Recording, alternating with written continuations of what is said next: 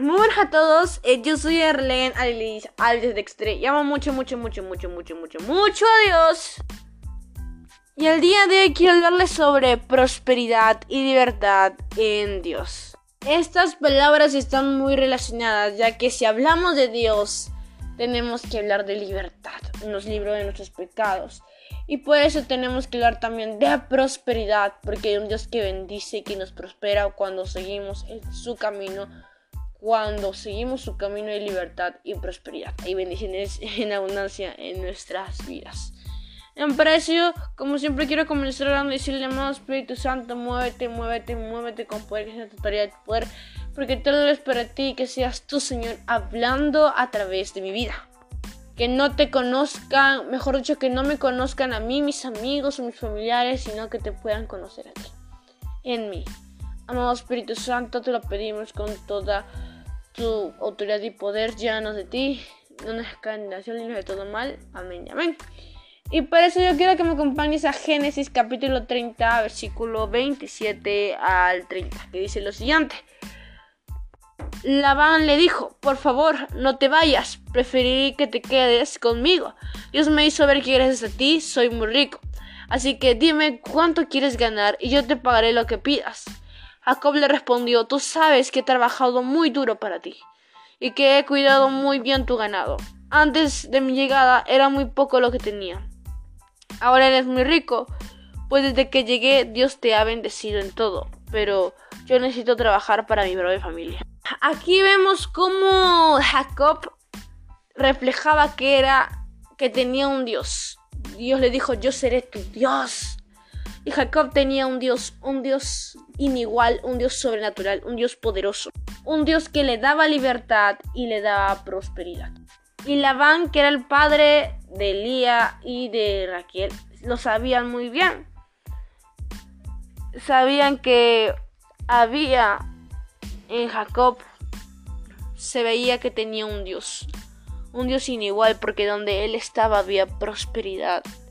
De donde Labán estaba pobre, ahora lo tenía, tenía demasiada riqueza, porque Dios utilizaba a Jacob para bendición. Jacob, que tenía ese Dios, estaba ahí, ahí había bendición.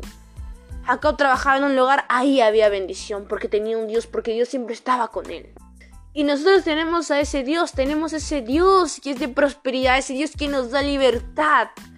Porque Jacob quería trabajar para sí mismo, quería trabajar para Dios, para su familia, porque sabía que si trabajaba en libertad podría darle toda la gloria y la honra a Dios, podría ser tranquilo.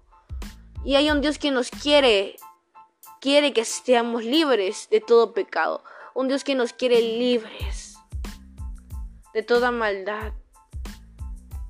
Libertad no para que hagas lo que tu carne quiere y te domine, sino libertad para que tú te resistas a la carne y no seas esclavo de esa carne. Y déjame decirte que cuando somos esclavos de Dios, hay libertad. Sí, hay libertad, porque no somos esclavos de la carne. Y donde está Dios, hay felicidad. Déjame decirte que los placeres carnales duran un poco, porque está la culpa, están las consecuencias de la insensatez. Y cuando uno está en Dios y vive para Dios, se va a dar cuenta que hay muchas bendiciones. Te das cuenta que ahí está tu Dios, te das cuenta que está ahí Dios. Un Dios que no quiere que, que toda la vida nos estanquemos en un lugar, sino quiere que crezcamos y que como Jacob andemos en trabajo en libertad de su mano. Así que Dios está ahí para prosperarnos y para darnos libertad. Dios quiere que pues pasemos por procesos. Él está y hay prosperidad primero. Hay prosperidad, pero primero trabaja. Trabaja para otros, como lo hizo Jacob. Trabajó para Labán. Y Dios formó ahí su corazón.